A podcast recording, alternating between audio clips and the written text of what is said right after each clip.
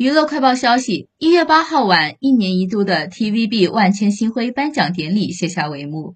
因为《金宵大厦二》人气飙升的陈山聪不负众望，摘下视帝奖杯。而原本被认为夺奖热门的陈伟，虽然一袭银色镂空裙艳压红毯，但却最终再次陪跑。被外界称为事后的最佳女主角竞争中，五十一岁的江美仪最终凭借《上车家族》将奖杯收入囊中。从亚视过档 TVB 后十三年。从配角一路熬成女主的她，虽然爆冷，但曾经认定自己卑微重新出发的她，终于十年磨出一剑。